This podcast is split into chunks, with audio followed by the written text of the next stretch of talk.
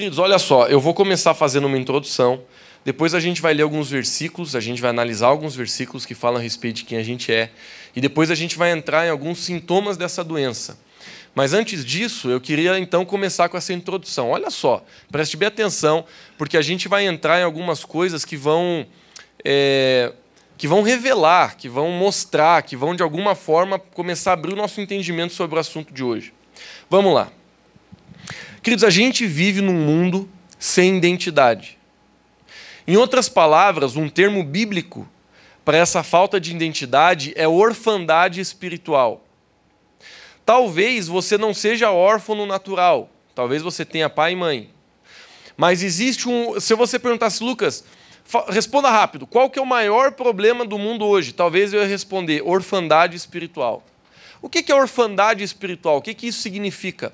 Quando a gente não entende, quando a gente não tem a revelação que Deus é o nosso Pai, que nós somos filhos de Deus, e quando a gente não tem a revelação das implicações disso, do amor dele, do cuidado dele, do carinho dele sobre a nossa vida, a gente vai viver sem identidade. E quais são as. Daqui a pouco eu vou entrar em umas pontuais, mas eu quero só abrir tua mente agora de vereda, como diz. Quais são as implicações da falta de identidade? Por exemplo, estou dando, falando com carinho, tá, Cris? Não, não pense em ninguém, só pense em você, em nome de Jesus. Por exemplo, quando uma pessoa se veste de forma sensual para chamar a atenção de alguém, isso é o reflexo da falta de identidade, porque a pessoa ela não consegue encontrar valor nela mesma e ela precisa tentar colocar o valor dela dentro do seu corpo. Quando uma pessoa ela precisa de dinheiro para se sentir mais valioso. Em outras palavras, não é que ela pensa isso, mas inconscientemente ela está dizendo assim: ó, o dia que eu tiver dinheiro, aí eu vou ser feliz. Uma pessoa que pensa assim, ela está sendo refém da orfandade, da falta de identidade, porque ela não consegue obter de Deus e da mesa dele que está posta para a felicidade, para a plenitude, para ela se sentir bem. Então ela pensa assim: então eu preciso de dinheiro, preciso de um carro melhor. Tem gente, eu sei que você sabe disso, esse mundo ele está totalmente organizado no sistema da orfandade e do desvalor humano. Então todo mundo pensa assim: não, eu tenho que ser mais bonito, eu tenho que ter mais dinheiro, eu tenho que ter mais fama, eu tenho que ter mais seguidor no Instagram, eu tenho que aparecer mais. Eu tenho... Quer ver? Eu vou contar um, um, um exemplo ridículo da minha vida para você entender um pouco melhor esse negócio de falta de identidade. Até já contei aqui umas duas, três vezes nas antigas. Uma vez eu ganhei de aniversário uma corrente de prata italiana. Era moda. Hoje em dia não se usa mais esse negócio. Começou com a prata de Bali. Ah, quem tinha uma pulseirinha de Bali estava bombando. E eu lembro que daí eu consegui comprar uma de prata italiana, cara. Ela era grossa pra caramba. Uma pulseira. Comprei lá em Balneário Camboriú. E eu ganhei de aniversário, meu aniversário é em janeiro. Ganhei. Gente, eu gostava daquela pulseira. Mas necessariamente, eu não. Sinceramente, eu olhava para a pulseira, eu não dizia assim, meu Deus, não fico sem. Mas eu não, nem tirava. Assim, eu não tirava nem para tomar banho. Mas não é porque eu gostava tanto dela, é porque eu, ela. Sabe quando você usa uma coisa tanto que faz parte do teu corpo? Alguém já usou alguma corrente, alguma coisa, tanto que quando você tira, parece que caiu alguma coisa do, do corpo? Então, eu tinha essa pulseira que às vezes ficava um mês no meu braço sem eu tirar. Mas um dia, não, não lembro nem porquê, eu tirei.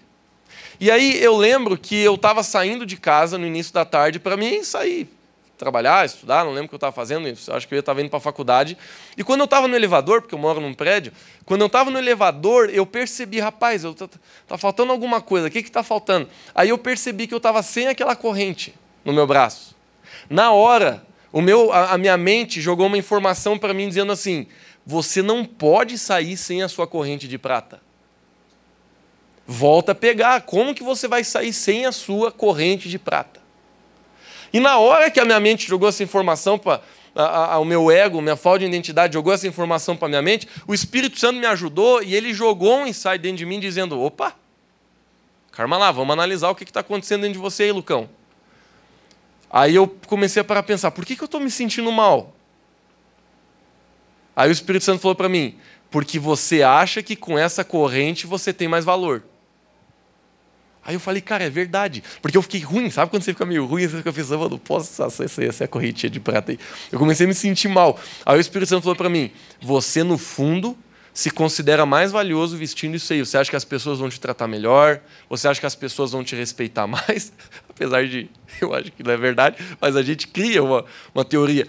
Resumindo, queridos, eu não voltei. Continuei descendo aquele elevador, saí, toquei minha vida. Nunca mais eu usei essa corrente. Na verdade, eu, de, eu, eu desci e falei assim: ó, vou ficar um tempo sem usar. Eu nem sei mais onde está. Mas essa história, como eu falei, ela é uma história minha. Talvez você olhe para ela e diz assim: Ô Lucão, você forçou a amizade. Posso até ter forçado. Mas falta de identidade é exatamente assim que funciona. A gente precisa colocar nossa identidade em algo que a gente não deveria. Muitas pessoas tentam no dinheiro, na fama, no poder. Muitas pessoas tentam em tantas coisas. Quando na verdade a única coisa que pode suprir o nosso coração é Jesus Cristo. Querido, deixa eu te falar uma coisa, preste atenção em mim. Todos nós que estamos aqui precisamos construir nossa identidade em Deus. E sabe, todos nós estamos fazendo coisas e tomando decisões erradas, tendo atitudes erradas por causa da nossa falta de identidade. Eu, de, de todo meu coração, falo isso para você. Não estou falando isso só para te conquistar, para, assim, de alguma forma, é, é, deixar a palavra comum. Não, não. De coração, queridos, eu vejo o quanto que eu preciso crescer na minha identidade. Eu percebo quanto que muitas vezes eu estou vivendo meu dia e vem sentimentos, pensamentos, desejos, tentações que tem tudo a ver com a minha falta de identidade, a falta de revelação do amor de Deus na minha vida. Muitas vezes Satanás me ataca com culpa, com acusação. Satanás tenta jogar mentiras na minha cabeça. Queridos, tudo isso eu quero, é, eu quero que você entenda que esse, esse problema que a gente está tratando aqui hoje à noite, que é o problema de orfandade e falta de identidade espiritual, é aquilo que move o nosso mundo. É isso que move o mundo. Porque quando a gente não entende quem a gente é em Cristo e a gente não consegue acessar a, a, as, as características dessa identidade, literalmente o que a gente começa a fazer é mendigar amor a gente começa a, a, desvalorizar o nosso próprio corpo, desvalorizar a nossa própria vida, a gente não se sente mais importante. Queridos, preste atenção em mim aqui. Ó. Quando você não tem coragem, sabe o que é falta de coragem? Problema de orfandade espiritual. Sabe o que é você não, não, não se sentir é, é, capaz de algo? Isso é orfandade espiritual. Quando eu e você a gente entende quem a gente é em Cristo, nada pode parar a gente porque a gente sabe, eu sou filho de Deus, tudo que Deus conquistou para mim na cruz está disponível para eu pegar esse negócio e fazer minha vida andar. Se a gente for analisar área por área da nossa vida, a respeito disso, a gente fica aqui horas. Mas eu queria nessa introdução só despertar a tua curiosidade para o assunto que a gente está entrando. É muito importante que eu e você abra o nosso coração para dizer, Jesus, me mostra quais, são as, as coisas dentro de mim que estão refletindo essa falta de identidade. Porque senão, queridos, a falta de identidade faz eu e você se tornar refém do mundo. Por que, que você acha que os jovens hoje eles estão entrando nas drogas tão fácil? Falta de identidade. Porque uma pessoa que não tem identidade, ela não sabe dizer não quando tem que dizer não, e ela não sabe dizer sim quando tem que dizer sim. Porque dentro da mente dela, ela pensa assim: ó, eu tenho que fazer o que todo mundo faz, eu tenho que ser como todo mundo é, para que eu seja aceito na sociedade onde eu estou inserido. O que, que é isso? É falta de identidade. É falta de você ter amor próprio, que é o, e não é um amor que você desenvolve sozinho. Você precisa conhecer o amor de Deus para você desenvolver esse amor que Deus tem pela sua vida mesmo, de você se amar, de você se valorizar. Por que, que tantas pessoas hoje elas vão para a cama com qualquer um? Elas saem. Por exemplo, a gente está no carnaval. Né? Hoje eu estava almoçando com alguns amigos meus lá em Lages e o pessoal estava falando: em novembro nasce a galera. É os filhos do carnaval. Porque o pessoal se atraca. Agora, o que, que é isso? Muita gente diz: não, Lucas, que besteira que você está falando. Né, uma pessoa que não conhece Jesus, ela podia estar tá aqui no culto e falar assim: Lucão, você está viajando, meu irmão. É assim, o nosso corpo tem um desejo, tem que mais é satisfazer. Querido, isso não é verdade. Se você olhar para dentro de uma pessoa, que está andando na imoralidade sexual, o que está acontecendo na vida dela é o desvalor, ela não sabe o valor que ela tem, ela não sabe o quão preciosa ela é, o quão precioso seu corpo é, ela não sabe a importância, a beleza de guardar a sua vida, de guardar o seu coração, de literalmente a gente conseguir viver uma vida de santidade para valorizar a identidade de Deus em nós. Sabe, querido, eu não quero que você entenda errado o que eu vou dizer. Mas se você fosse literalmente o filho de um rei, só de você ser filho desse rei, você ia ter uma forma de você se comportar. Por exemplo, eu sei que existe a parte, por isso que eu falei para você entender errado, porque eu sei que existe a parte disso que é ruim. Né, eu sei que eu, eu entendo um pouco disso em outro sentido, porque eu já nasci filho de pastor. Em alguns aspectos, ser filho de pastor é chato pra caramba. Porque todo mundo fica colhão em você, assim, vendo a hora que você cai. Então, eu já como filho de pastor, eu já sabia que eu tinha que ter uma conduta. Isso foi bom, porque graças a Deus eu entreguei minha vida para Jesus muito cedo, então eu não, me, eu não, me, não, não reinava com isso. Mas se eu não tivesse entregado minha vida para Jesus, ia ser, desculpa o termo, mas ia ser muito chato para mim. Porque em alguma hora eu ia estar o pau da barraca e dizer, quer, quer saber que se ferra que vocês pensam de mim, eu ia tocar o terror. Muitos amigos meus já fizeram isso. Eu conheço muitos filhos de pastor que já fizeram isso. Mas voltando para a realeza, né? Quando você estuda, por exemplo, esses países onde, sei lá, tem esse, esse negócio de, de rei, rainha ainda, você vê que a família tem uma forma de se comportar. Agora eu quero que você tire a, a parte errada e chata desse negócio, porque o reino de Deus não está exatamente nisso, mas eu quero que você pegue só o exemplo, a parte positiva do exemplo. Se você sabe quem você é, você vai andar de um jeito que condiz quem você é. Entendeu? Quer ver, ó? Se você recebe uma promoção no seu trabalho, faz de conta que você é, tinha um cargo bem baixo na sua empresa. De, e você era um peão. Então você fazia as coisas assim, falava de qualquer jeito, andava de qualquer jeito, chegava a hora de qualquer jeito. Você tinha uma, uma forma de você se comportar. De repente o seu chefe chega e diz assim: ó, eu vou te colocar nessa posição, é a posição mais alta da empresa. Só de você ser colocado nessa posição, você já vai mudar a forma que você se veste, você vai mudar a forma que você chega no lugar, a forma que você trata as pessoas, a forma que você assume autoridade dentro do lugar. Por quê? Porque você sabe que você está numa nova posição. Eu não sei se eu estou me fazendo entender, mas a forma que eu e você conduzimos a nossa vida está completamente relacionada à forma que você se enxerga. Se você acha que Deus não te ama, como é que você acha que você vai viver? Se você não consegue ver o amor de Deus pela sua vida, como que você acha que você vai conduzir a sua vida?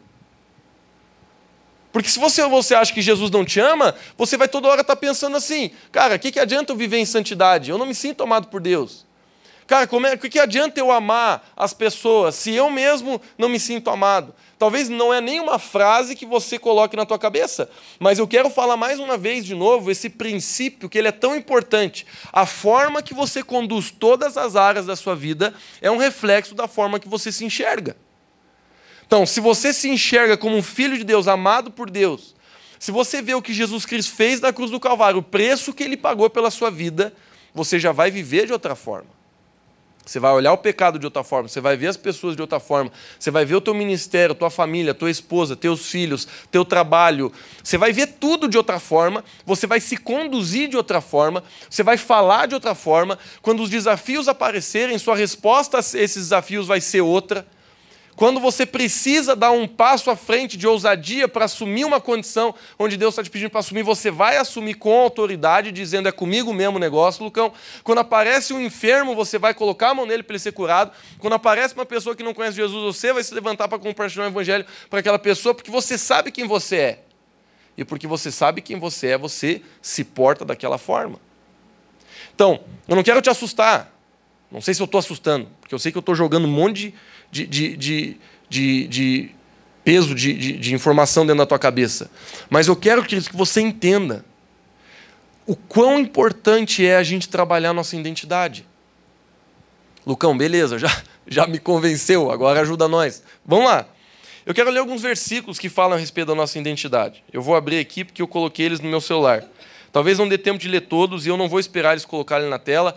Se, se conseguir, amém, Edson. Se não conseguir, tudo bem também mas é porque são muitos, então eu quero ir lendo. E eu acho que tenta pôr, porque eu vou tentar discutir sobre cada um. Então, nem que eu leia, senta ali, depois, quando eu estou explicando, já vai ali, você vai ouvindo minha explicação, olhando para o versículo, vamos embora.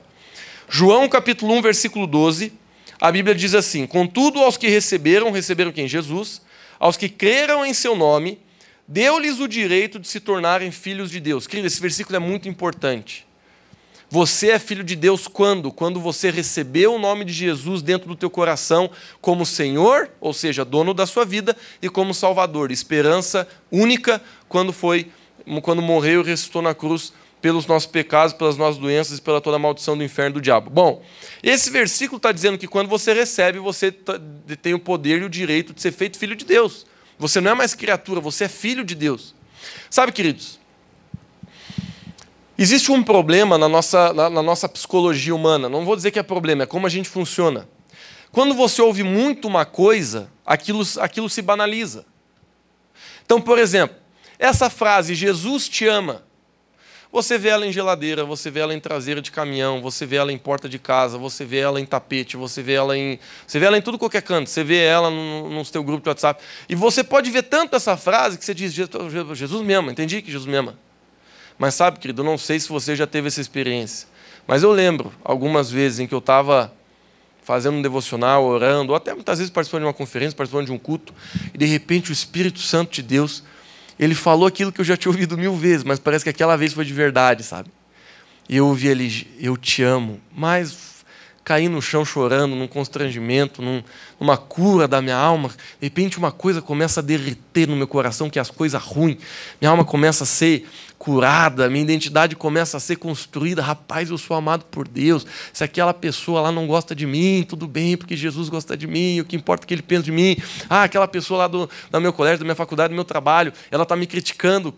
Que Deus abençoe essa pessoa. Eu ia falar que se rale. Que Deus abençoe essa pessoa, porque Jesus me ama, Ele gosta de mim, o que importa é o que Deus pensa de mim, eu quero fazer a vontade dele. Sabe, queridos, quando o amor de Jesus entra na nossa vida, eu só consigo te explicar dizendo assim: ó, você muda, cara. Mas eu sei que todo mundo aqui já ouviu em dez, em dez línguas, pelo menos, Jesus te ama. Agora, a questão é: isso está revelado no meio do seu coração? Queridos, o que muda a minha e a sua vida não é o que nos informaram, mas é aquilo que o Espírito Santo de Deus revelou dentro de nós. Então, deixa eu te falar. As principais coisas que você precisa saber na sua vida, para você viver um avivamento, para você viver uma transformação, uma libertação, você viver algo que você nunca esperou, você já sabe. Mas o que falta é revelação para que a gente possa andar nessas coisas da forma que Deus quer que a gente ande. Eu e você, a gente já sabe muita coisa. A maior, uma das maiores das verdades que a gente precisava saber na nossa vida, a gente já sabe. Jesus ama muita gente. Você é filho de Deus. Você é filho de Deus. Uma coisa, queridos, é você saber que você é filho. Outra coisa é você se sentir filho. Lucas, como é que faz isso? Eu vou falar no final. Mas é tão importante, queridos, eu e você a gente entender que a gente tem um problema.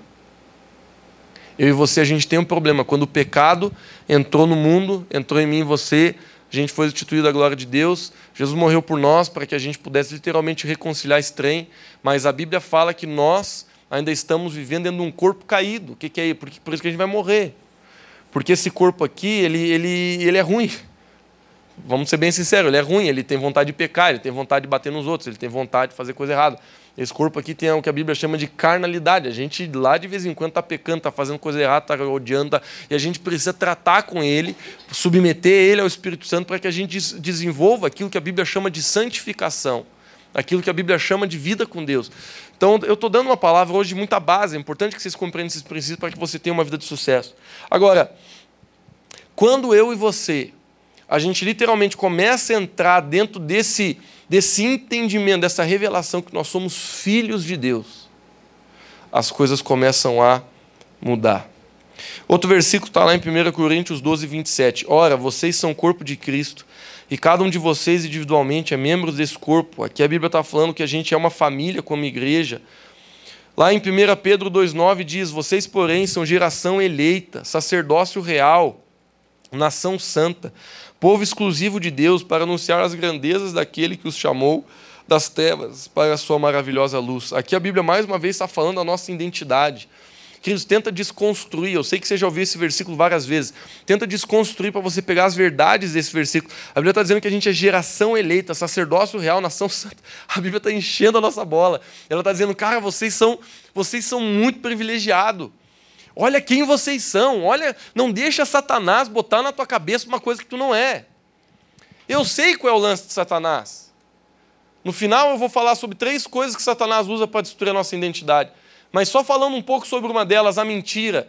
Eu sei, queridos, porque na minha vida o jogo é o mesmo. Satanás, todos os dias da minha vida, ele tenta usar o meu passado, ele tenta usar o que eu já vivi, ele tenta usar o meu presente, ele tenta usar pessoas, ele tenta usar circunstâncias, ele tenta usar tudo que ele puder usar para tirar o meu valor, para dizer que eu não posso, que eu não tenho, que eu não consigo. Aí eu me sinto mal, aí eu me sinto depressivo, aí eu não tenho mais vontade de viver em santidade, eu não tenho mais vontade de orar e buscar Deus, porque tudo na minha vida começa a ficar meio desse jeito. Mas tudo é, é mentira, são coisas que Satanás tenta colocar dentro do teu coração, literalmente, para te afastar da verdade, para te afastar do lugar onde você vai entender o que Deus está fazendo e você vai tomar a decisão que vai tirar a influência de Satanás da tua vida, da tua casa, da tua família. Então, por isso que essa mensagem é tão importante, porque ela está tentando fazer eu e você entender que a gente é. Porque entendendo quem a gente é, a gente vai mudar como a gente vive. Em Efésios 1,5 diz assim: Em amor nos predestinou para sermos adotados como filhos por meio de Jesus Cristo, conforme o bom propósito da Sua vontade. Meu irmão, não sei se você consegue se animar com isso, mas é hora que o Espírito Santo comece a, a, a, a mostrar dentro do teu coração o privilégio, queridos, você é filho de Deus. Você é filho de Deus. Ô Lucas, eu já ouvi tanto isso, rapaz. É, é, deixa eu te ensinar esse princípio, usando o nome de banda. Tudo que a gente ouve muitas vezes perde o efeito. E eu gosto de falar de nome de banda, porque tem cada banda que tem uns nomes ridículos, mas a banda é boa, daí o nome ficou bom. Mas olhe como é ridículo. Por exemplo, tinha uma banda que eu, eu não sei, tá? Eu não ouço essas bandas, mas eu lembro, eu sei porque eu já ouvi falar. Tem uma banda no Brasil que chamava, acho que já acabou, Reação em Cadeia. E aí era uma banda famosa, todo mundo falava Reação em Cadeia, Reação em Cadeia. Olha que horrível esse nome, que podre o nome. Tipo, eu vou montar uma banda com o Joãozinho eu chego, ô Joãozinho, vamos chamar nossa banda de Reação em Cadeia? Ô, Lucão, que nome mais ruim, cara. Quem que tá um nome ruim de uma banda aí? Vai lá. Pensa um pouco aí. Nenhum de nós. Nenhum de nós. Aí você fala, nenhum de nós, já vamos no show, nenhum de nós. Entra na tua cabeça, você não pensa mais no nome, nenhum de nós. O que, que tem a ver, rapaz, nenhum de nós? Porque você fala tanto que de repente a tua, a tua mente não assimila mais o significado.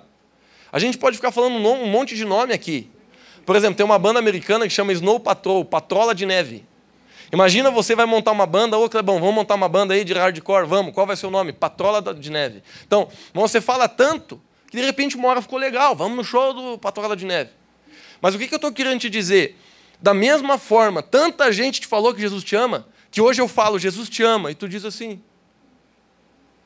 me ama, Patrola de Neve. Eu falo para você, você é filho de Deus. Filho de Deus. Nenhum de nós. Então, porque a gente já ouviu tanto, porque tanta coisa, a gente não consegue entrar na revelação. Mas eu quero, queridos, de todo meu coração, eu sei que não sou eu, eu sei que é o Espírito Santo que faz esse trabalho na sua vida, mas eu sei que eu posso ser usado pelo Espírito Santo na sua vida hoje à noite. Desconstrua esses nomes hoje e faça isso começar do zero na tua vida. Você é filho de Deus. Você estava ralado, eu e você estava perdido, nós era só criatura porque o pecado detonou com a gente. De repente Jesus, ele não aguentou ficar lá em cima. A Bíblia diz, João 3:16, que Deus amou tanto eu e você que ele deu o seu único filho, único filho. Ele deu um filho dele por mim e por você, por amor a você. Querido, santidade não é uma lista de coisas que a gente pode ou não pode fazer. Santidade é a gente olhar para aquele que santificou por nós na cruz e a gente dizer: Eu vou honrar esse cara. Eu vou viver uma vida santa porque eu vou honrar o que ele fez. Isso é santidade que, que dura na vida de um, de um peão. Porque quando a gente tenta viver em santidade simplesmente porque o pastor Adair, porque o Joãozinho, porque o Lucão, porque o Henrique falou que era errado, ah, vai durar três semanas, nem isso. Dependendo da área, dura dois dias. Dependendo da área, não dura duas horas. Porque o que a gente precisa, queridos, é viver correspondendo a quem Ele é e nos fez ser. Isso é evangelho de verdade. Isso é vida cristã de verdade. Por isso que a vida cristã verdadeira, ela deveria ser automática. E graças a Deus eu tenho muito testemunho para contar nessa igreja. Na verdade, esse é um dos motivos pelo qual muitas pessoas entraram aqui e não saíram mais daqui. Porque muitas pessoas chegam para mim e dizem assim, Lucão, eu fui para a comunidade, cara, eu entrei aqui fumando, eu entrei aqui transando com a minha namorada, eu entrei aqui fazendo tudo errado. Cara, tu nunca falou para mim que eu estava errado, velho. Tu nunca veio me encher o saco, mas de repente o Espírito Santo de Deus, ele começou a mostrar que eu estava errado, velho. E eu não quero mais viver errado, porque eu entendi que ele morreu por mim, que ele me ama, eu quero mudar. Eu quero alcançar a libertação. Eu quero, eu quero viver uma vida com Cristo porque eu vi o que Ele fez por mim. Queridos, a vida cristã verdadeira, ela deveria ser automática na nossa vida. Eu sei que uma ou outra área a gente precisa de uma ajudinha dos outros. Eu sei que uma ou outra área a gente precisa de um esforço intensificado e intencional. Mas a crescente de santidade e de identidade deveria ser automático na nossa vida. Por quê? Porque o nosso relacionamento vai criando isso dentro de nós. A gente quer corresponder. A gente quer corresponder. Isso é normal, queridos. Na sua vida é assim. Se você tem uma pessoa na sua vida, eu creio que todo mundo tenha, uma pessoa que te ama muito e que se sacrifica muito por você, eu duvido que você é ruim com essa pessoa. Não é verdade? Você quer corresponder, por quê? Porque você tem recebido algo e você, de forma natural, você quer corresponder aquilo. Por isso que a Bíblia fala, queridos, que Jesus nos amou primeiro. E esse amor nos conduz a amá-lo. Bom, eu quero entrar em alguns sintomas da falta de identidade. Assim como, por exemplo, uma árvore tem os seus frutos, a falta de identidade, ela produz frutos ruins na nossa vida. E eu quero começar a falar a respeito de alguns deles aqui. Primeiro, se você não tem identidade, se você não aprender a ser quem Jesus chamou você para ser, você vai se meter onde não é o seu chamado. Eu sei que tem uma frase famosa que diz assim: não te meta onde não foi chamado. Mas eu vou mudar ela para dizer: quando a gente não tem identidade, a gente se mete onde não é o nosso chamado. Deixa eu tentar explicar para você usando a minha vida. Eu sou pastor dessa igreja. Se eu não tiver identidade, às vezes eu vejo que eu não tenho, mas se eu não tiver identidade, eu vou olhar no meu Instagram as igrejas que eu sigo e eu vou começar a me sentir mal. Porque eu olho para uma igreja que está lá em São Paulo e eu penso assim: nossa, olha o culto desses caras, olha o que eles estão fazendo, eu tenho que fazer isso também na minha igreja. Agora, eu não estou criticando o que, Deus, o que aquela igreja está fazendo, mas se Deus não quer que eu faça aquilo e eu começo a fazer simplesmente porque eu olhei o Instagram da outra igreja e eu quero ser como eles, eu estou me metendo onde, eu não sou, onde não é o meu chamado. Em outras palavras, eu vou começar a submeter você, membro dessa igreja, a uma identidade que não é nossa. E por conta disso a gente vai estagnar como igreja, a gente não vai crescer e a gente vai viver frustrado. Porque eu estou tentando fazer você vestir um, um, um, um, sapato que não é o nosso número. Vocês estão entendendo o que eu estou querendo dizer? Sempre quando você não tem identidade, você vai se meter onde não é o teu chamado. Tem um monte de gente que simplesmente porque vê a honra que alguém está recebendo, quer ser aquilo. Quer ver um dado interessante? Eu sei que vai parecer que eu sou velho, mas eu não sou. Eu, na minha geração, o camarada com 11, 12 anos queria aprender um instrumento. Na minha geração, um camarada com 11, 12 anos queria sair da. chegava do colégio e descia as escadas lá do prédio para brincar de correr, para brincar de se esconder no bairro lá e quase se matar todo dia. Aí, sabe quais são os dados da nossa geração? Eu nem estou dizendo que isso é errado, mas isso mostra uma coisa muito preocupante. Você conversa com os dados hoje dos adolescentes, você pergunta o que você quer ser quando crescer. Na minha época eu lembro, a primeira coisa que eu quis ser quando crescer era lixeiro. Porque eu morava no quinto andar do meu prédio. E várias vezes eu e meu irmão, a gente era pequenininho, a gente se agarrava assim lá na, na, na, na, na sacada, e a gente via na madruga os caras assim, os, os caras que trabalhavam com lixo, passando na avenida agarrado num caminhão. Eu olhava para aquilo e pensava, não pode que esses caras são pagos para isso aí, cara. Porque era o sonho da minha vida, andar na, na, na, na, na cidade à noite, na madruga, agarrado no caminhão, correndo, gritando, jogando lixo. Eu olhava e dizia, nossa, é isso aí que eu vou ser. Eu quero ser lixeiro, não pode, eu faço isso de graça, os caras não pagam. Bom, depois eu cresci um pouco e desisti dessa ideia. Mas sabe, meu irmão, eu, eu, eu quando era pequeno, a gente tinha o que, que você quer ser? Era jogador de futebol na época. Todo menino já quis ser jogador de futebol. Por quê? Porque é o que a gente via na TV. Pô, lá, ó, o cara ganha dinheiro, as minas estão em cima, pô. Hoje não é mais jogador de futebol. Muito menos lixeiro. Sabe o que é hoje? Isso é pesquisa, tá, gente? Hoje a galera está querendo ser youtuber. Talvez você nem sabe o que é youtuber. Youtuber é você ter uma câmera, você falar um monte de besteira, alguns falam coisa boa, mas a maioria fala besteira, faz uma edição bacana com uma música, com uma música legalzinha ali, fala só besteira, você cria um canal no YouTube, você começa a jogar esses vídeos lá dentro, tem gente que está ganhando tanto dinheiro com isso, gente. E o cara não faz nada, ele nem sai de casa. Ele só grava vídeo falando besteira e está fazendo um dinheirão, porque a galera não tem nem dá, fica lá vendo. Ah, que legal. Hein? Aí você entra lá, tem um, esses dias eu estava analisando, meu Deus, tem vídeo que é ridículo, tem vídeo que é assim, me apaixonei pela minha melhor amiga. Aí esse é o título do vídeo. 10 bilhão de acesso, porque o pessoal quer ver como é que foi, que se apaixonou. Sabe, queridos, agora o que eu estou querendo dizer? Por que, que a gente está vivendo uma geração que, em vez de querer ser advogado, médico, querer mudar a sociedade, querer ser alguém, a galera está querendo ser youtuber. Simplesmente porque eles estão olhando o celular deles isso e eles pensam assim: poxa, cara, esse cara aí, ele é alguém, as pessoas gostam dele. Olha quantos views esse cara tem. Pá, esse é o sonho da minha vida, mano. É eu ter isso aí. Isso é só, uma, isso é só um reflexo da falta de identidade e amor. Agora, sabe qual é o problema? Eu até creio que uma outra pessoa foi chamada para ser youtuber. Em outras palavras, você pode ter sido chamado para ser um influenciador digital. Eu não vejo problema nenhum nisso. Mas tanta gente está querendo usar o sapato do outro simplesmente porque não tem identidade. E um dos problemas de você fazer isso em qualquer área é porque você nunca vai ser uma pessoa é, feliz, nunca vai ser uma pessoa que vai se sentir plena, você sempre vai se sentir frustrado. Porque não é isso que Deus chamou você para fazer. Isso pode acontecer com a nossa igreja, se eu, como pastor, não tiver identidade para orar e pedir o que Deus tem para nós nessa cidade, isso pode acontecer com a sua casa, isso pode acontecer com o seu casamento, porque você está constantemente olhando para a mulher do, do, do, teu amigo, você está constantemente olhando para o marido da tua esposa, do, do marido da tua amiga, e você fica lá questionando identidades. Ah, se fosse meu marido, ah, se fosse minha esposa. Você não sabe o pepino que é.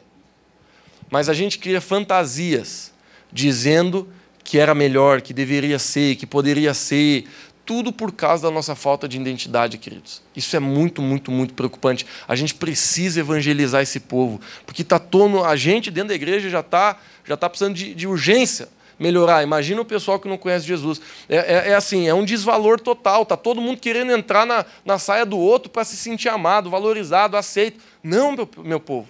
Nós temos que perguntar a Jesus, quem que o Senhor quer que eu seja? Se você perguntar assim, Lucas, qual é o maior segredo da vida? O segredo da vida é obedecer à vontade de Deus. Se a gente tivesse que resumir numa frase, o segredo da vida é isso, que obedecer e fazer a vontade do Senhor. Se Jesus quer que eu seja bombeiro, eu você. Se Jesus está querendo que eu seja policial, você, médico, você, advogado, você, pastor, você, missionário, você. Mas Deus, o que, que o Senhor quer que eu seja? O Senhor quer que eu seja empresário? O Senhor quer que eu seja. O que, que o Senhor quer que eu faça na igreja? Por exemplo, quem aqui está nessa igreja há pelo menos quatro anos? Deixa eu ver. Alguns. Se você está nessa igreja há pelo menos quatro anos, você já viu eu cantar muito. e você já descobriu que cantar não é o meu chamado. Você até entendeu. Você olhou para mim e falou assim: pô, Lucão, não tem outro para cantar, então vamos lá. Vamos. O que importa é olhar para Jesus. Então, não vou sair da igreja. Mas você viu eu dirigir louvor, você pode ter olhado para mim e pensado assim: esse não é o chamado do Lucão. Porque, e eu entendi isso. Eu entendi, poxa, até posso fazer um beckzinho, na falta de muita gente aí, até posso dirigir, ligo uns pedal, dou um jeito, tá com um reverbizão na mesa, vamos embora. Mas eu sei que não é o meu chamado ser líder de louvor. Agora, se eu não tenho identidade, eu começo a seguir um líder de louvor no meu Instagram e eu penso assim: nossa, cara, líder de louvor tem muito seguidor no Instagram, cara. Ó, esse aqui, ó, que é famosão. Poxa, ó. Ah, cara, isso aqui, isso aqui é o que eu quero, velho. Aí você começa a dizer, eu vou ser líder de louvor. Aí você chega aqui na igreja e diz assim, ô Lucão, quero uma oportunidade. Aí nesse ministério de louvor, a gente, não, amém, vamos lá fazer uma, uma, uma auditoria contigo aí, um, né, canta aí para nós, para nós ver. A pessoa estoura o vidro. quando dá a primeira nota. Eu sei que tem gente que com esforço vence, mas tem gente que não adianta. Então, onde é que eu estou querendo chegar? Se você não tem identidade, você sempre vai tentar ser uma coisa que Deus não pediu você para ser. Tu vai perder tempo, vai viver frustrado e ainda vai brigar com os outros. Porque todo mundo vai tentar te alertar, homem, isso aí não é tua praia. E tu vai continuar dizendo, é. E se você for muito teimoso, você ainda vai pôr Deus na parada. Vou contar uma, uma história. Não vou falar nome. Tinha uma pessoa que tinha uma loja. Não estou dizendo que o dom da pessoa não era ter loja. É, é, é, outra. Eu vou explicar uma coisa aqui que vai fazer você entender onde eu estou querendo chegar. Aí todo mundo reformou as lojas. Ela não reformou. Ela dominava o mercado. Mas outras lojas apareceram em lajes e ela não quis mudar a loja dela. Eu lembro que pessoas direto iam lá na loja dela e diziam assim: renove teu estoque, renove, mude a tua decoração, facilite o pagamento. Naquela época não tinha cartão de crédito, faz tempo isso. Era tudo nos, nos boletinhos, nos, nos.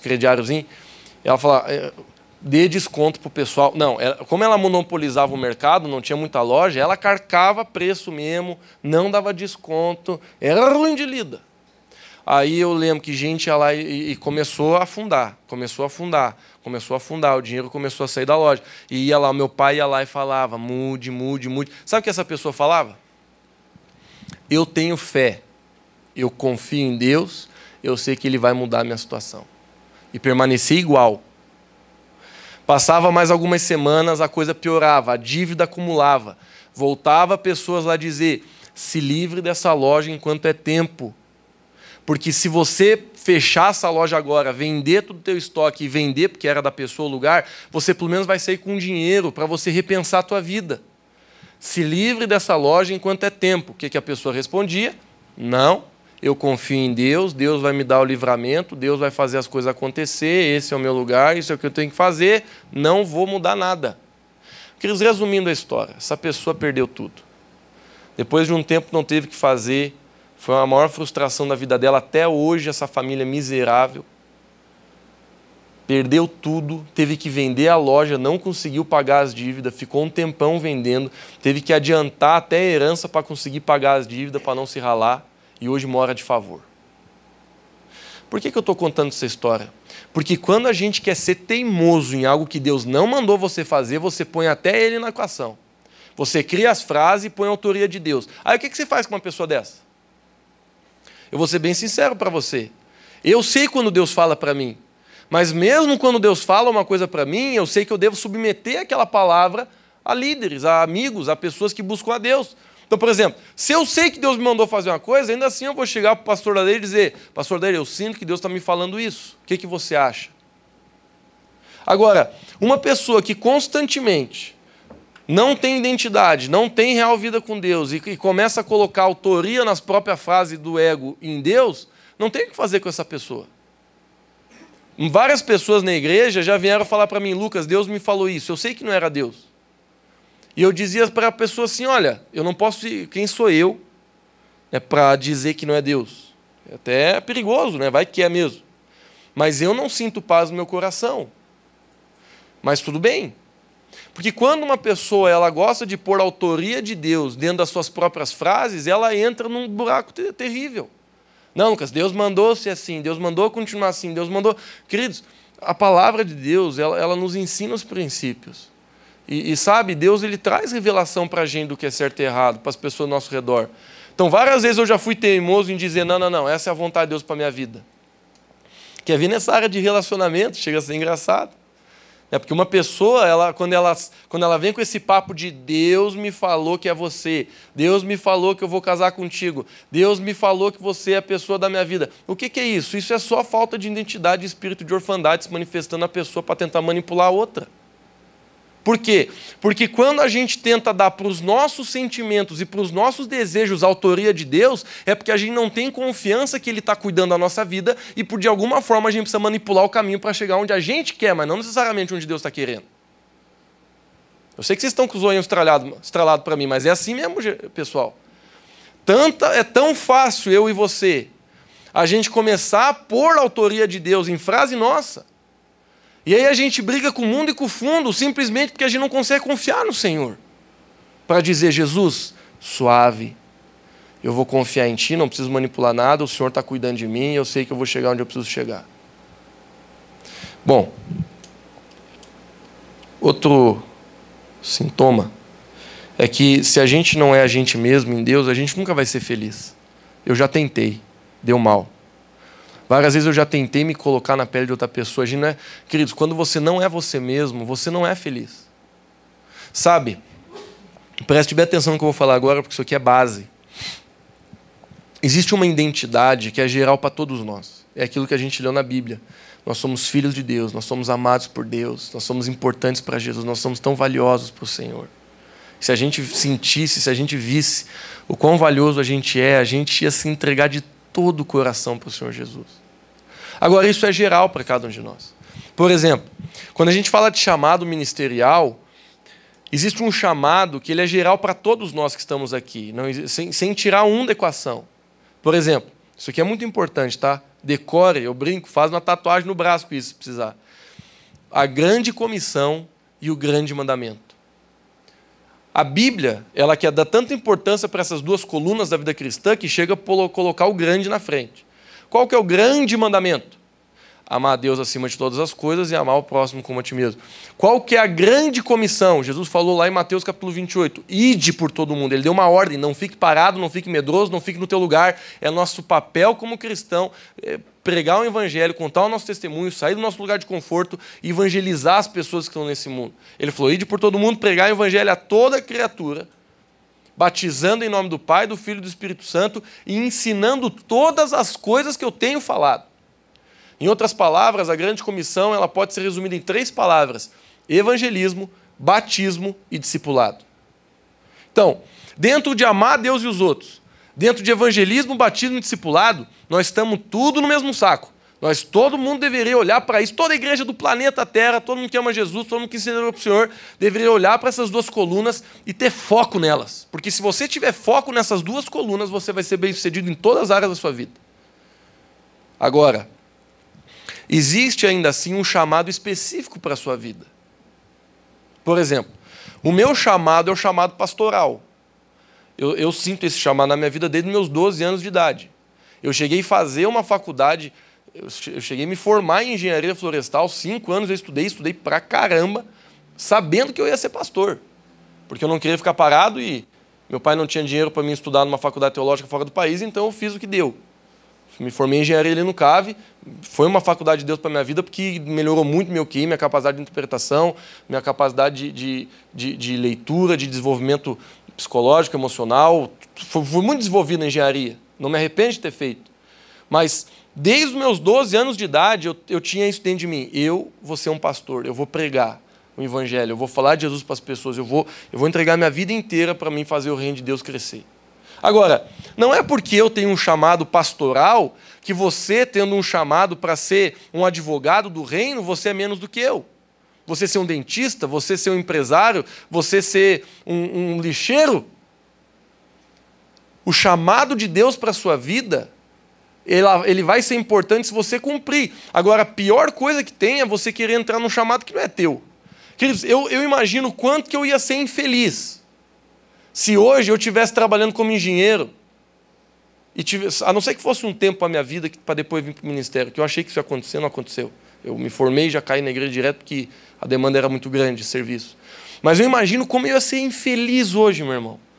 Se eu soubesse que o meu chamado é de pastor e eu estivesse dentro de uma fábrica trabalhando, dentro do mato, tirando madeira de dentro da, do talhão. Nossa, eu ia estar lá destruído, dizendo, cara, isso não é meu lugar. Agora, o, o verdadeiro, o, o inverso também é verdadeiro.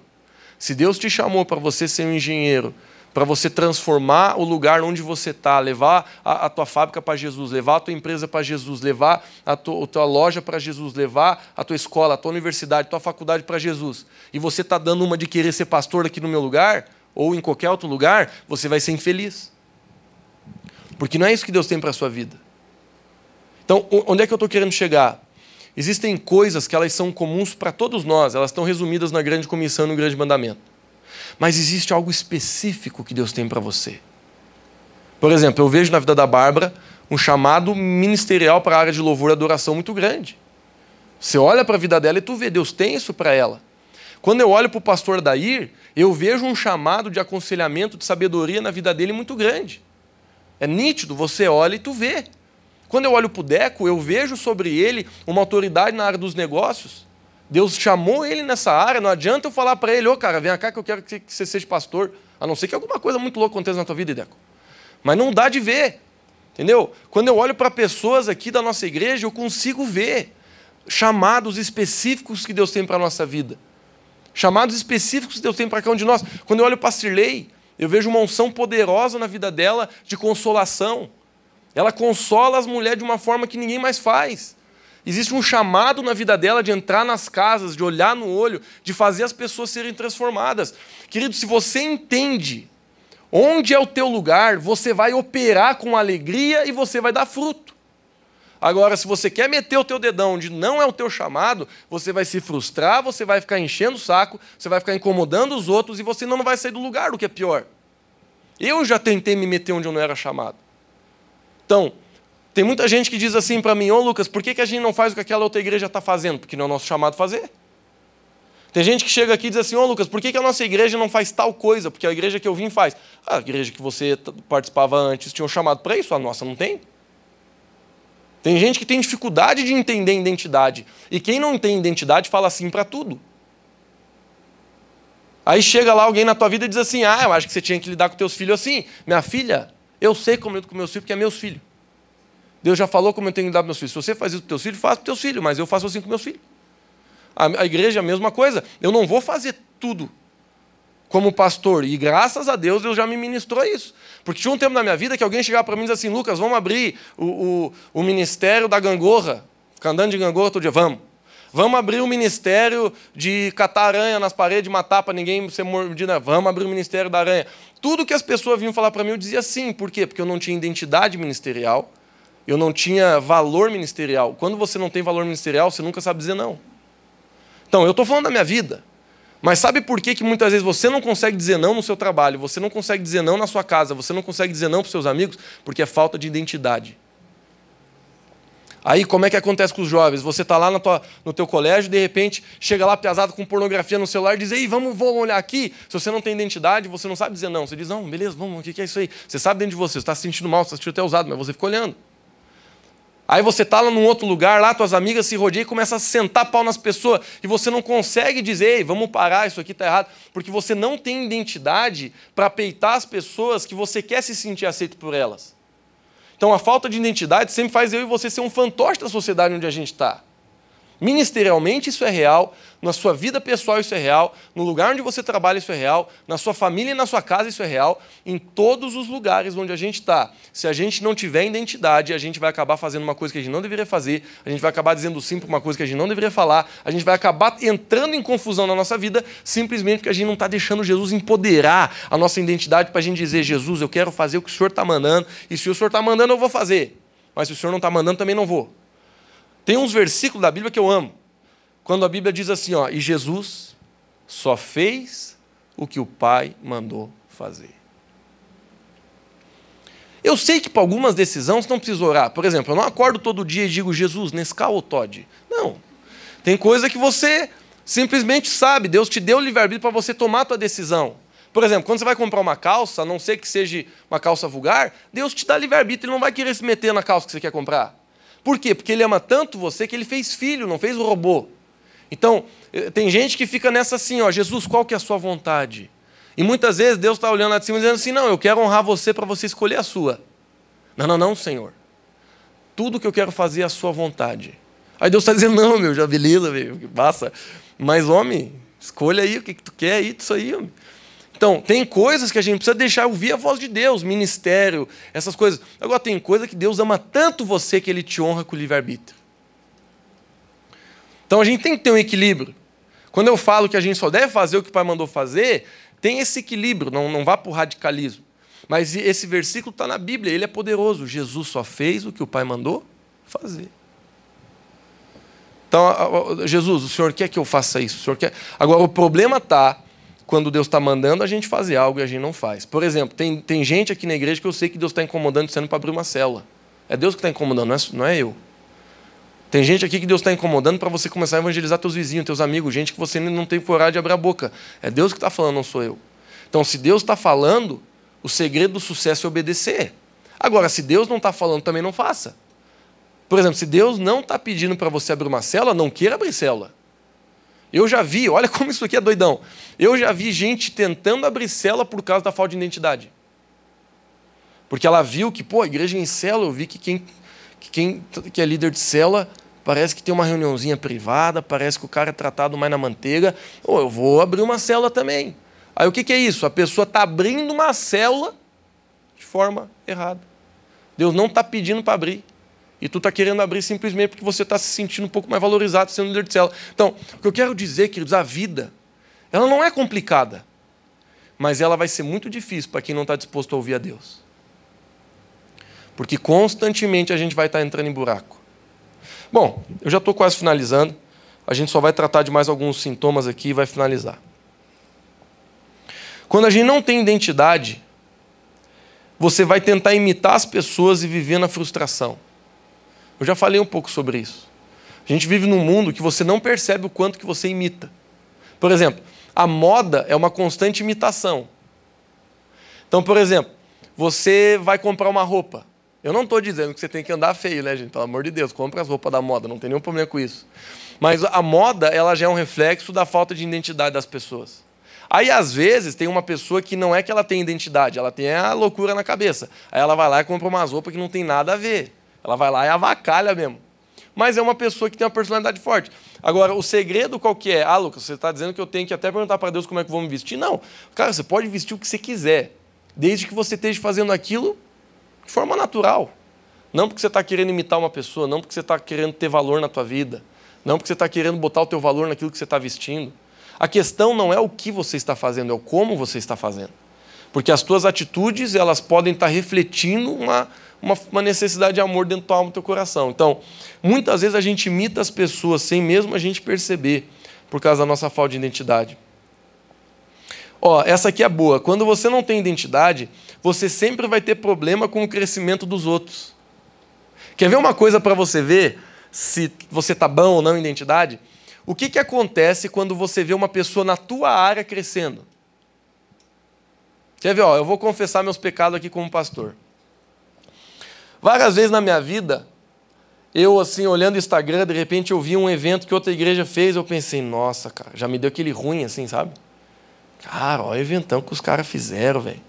Em vez de dentro de mim, eu dizia assim, cara, que benção que aquela igreja está crescendo, que benção que aquele evento deu certo, que benção que um monte de gente aceitou Jesus. Rapaz, olha que. Senhor, obrigado, Deus, que essa igreja cresça mais. Dentro de mim eu fiquei só no ardido ali, ó. Olhando assim, rapaz do céu.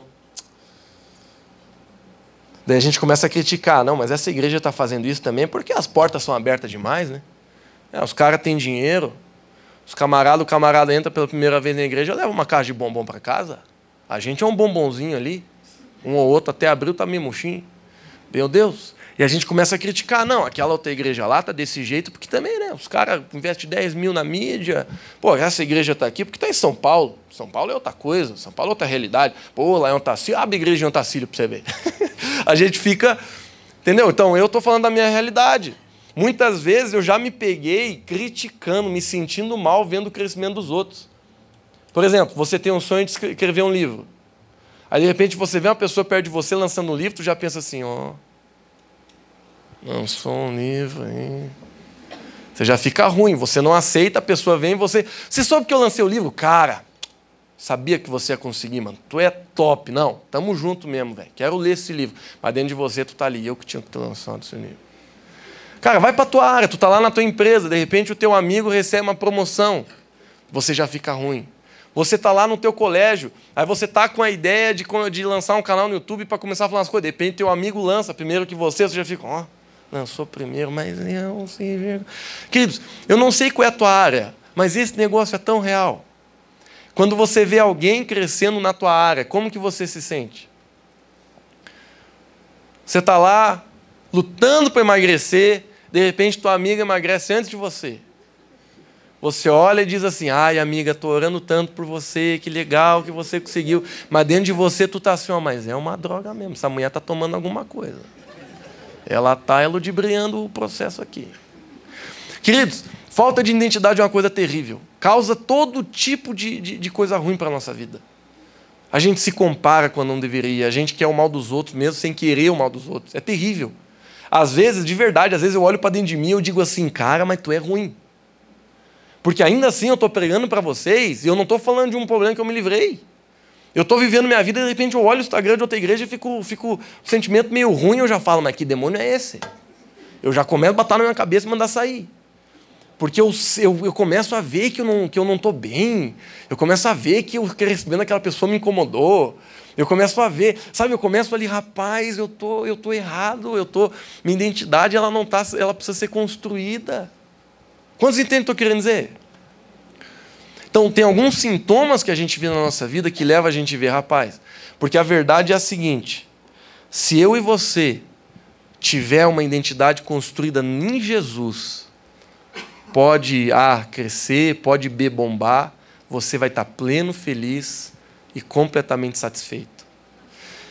Eu estou finalizando a mensagem, mas eu quero contar um testemunho que, que fez a minha vida mudar há uns três, quatro anos atrás, eu tive a oportunidade de fazer uma viagem para Moçambique. Moçambique é um país muito pobre.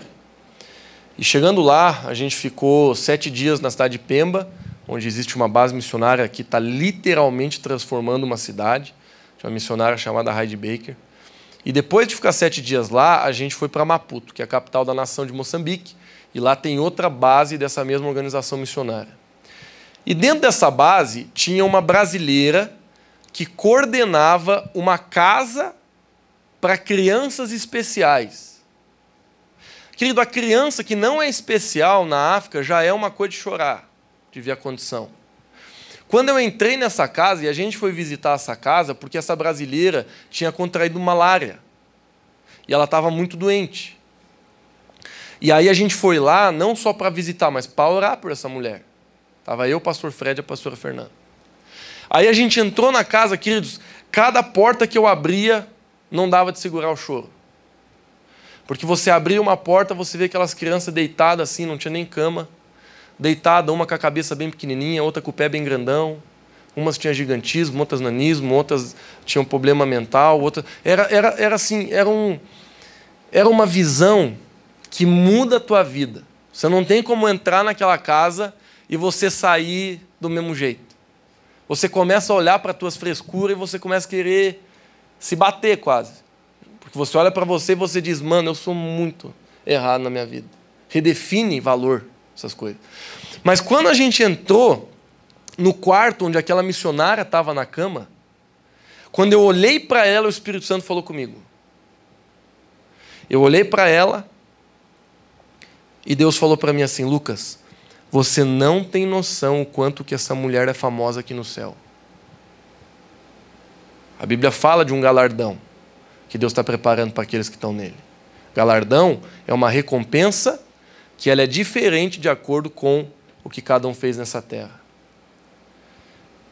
E Jesus falou para mim assim: Você não tem ideia do quanto essa mulher é famosa aqui. Aquilo começou a causar um choque de valores dentro de mim, gente. Porque eu, eu olhei para aquela mulher, ela não casou, porque a vida dela não permitiu ela casar. Vida doidona, missionária, loucura. Nem conseguiu casar, não conseguiu ter filho. Até isso ela entregou diante do Senhor para poder fazer o chamado dela acontecer. Provavelmente ela não tinha Instagram e se tinha, quase ninguém seguia.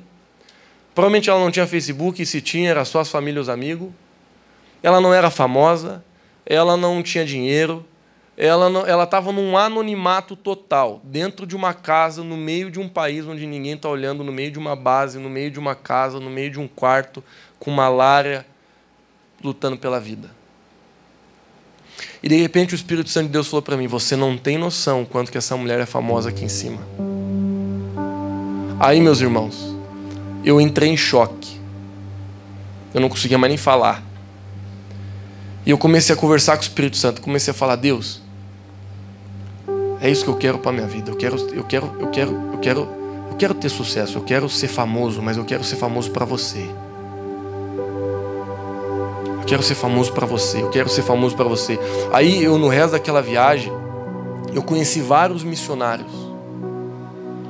E eu, eu entrei em outra crise. Eu, crise, eu não estou aumentando nem exagerando. Aqueles missionários, eles eram tão felizes.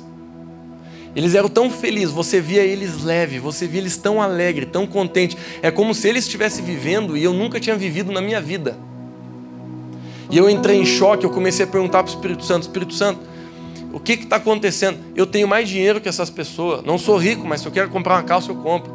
Não sou rico, mas se eu quiser ir para praia, eu vou. Não sou rico, mas se eu quero comprar uma passagem de avião e conhecer, eu vou.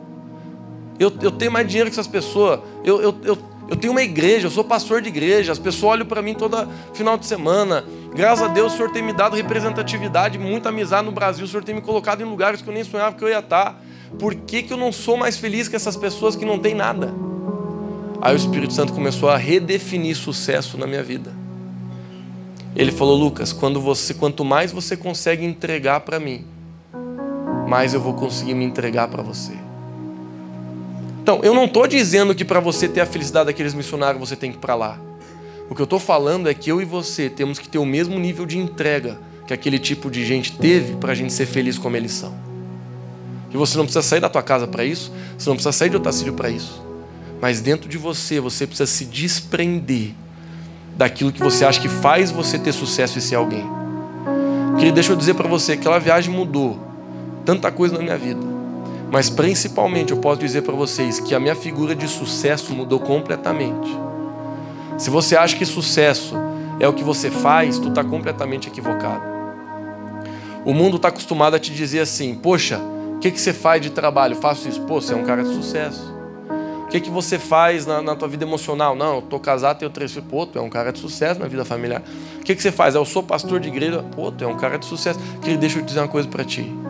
Existe um sucesso que ele bate tudo aquilo que a gente pensa que é sucesso, que é sinceramente e literalmente fazer a vontade do Senhor de todo o coração.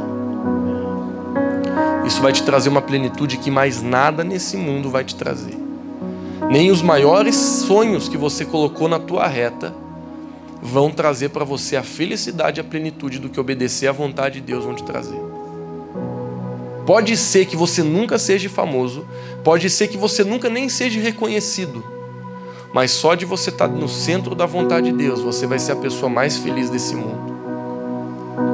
Isso cura você. Isso cura você dos holofortes.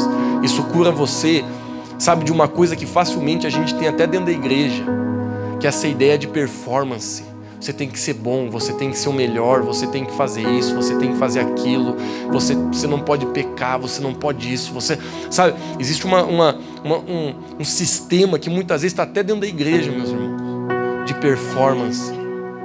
Você só é feliz se você consegue ser o melhor. Você só é feliz se você consegue ser. Queridos, a nossa felicidade não depende do que, que a gente faz ou deixa de fazer, depende de quem a gente é. Você é filho de Deus. Jesus morreu por você. Tem tanta gente que sempre fica dizendo assim: Eu vou ser feliz quando. Se você pensa nessa frase de qualquer realidade, eu quero dizer com todo o meu carinho: você está errando o alvo. Você está colocando sucesso na direção errada. Nenhum de nós aqui vamos ser feliz quando alguma coisa acontecer. Tem gente que diz: Eu vou ser feliz quando eu tiver dinheiro, eu vou ser feliz quando eu romper nessa. Não, querido. Você vai ser feliz quando você tiver a revelação de quem você é em Cristo.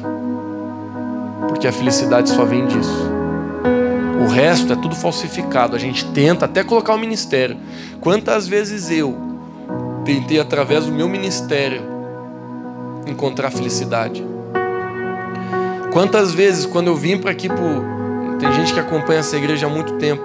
Quantas vezes eu vinha para cá, tinha 15, 10, 20 pessoas no culto.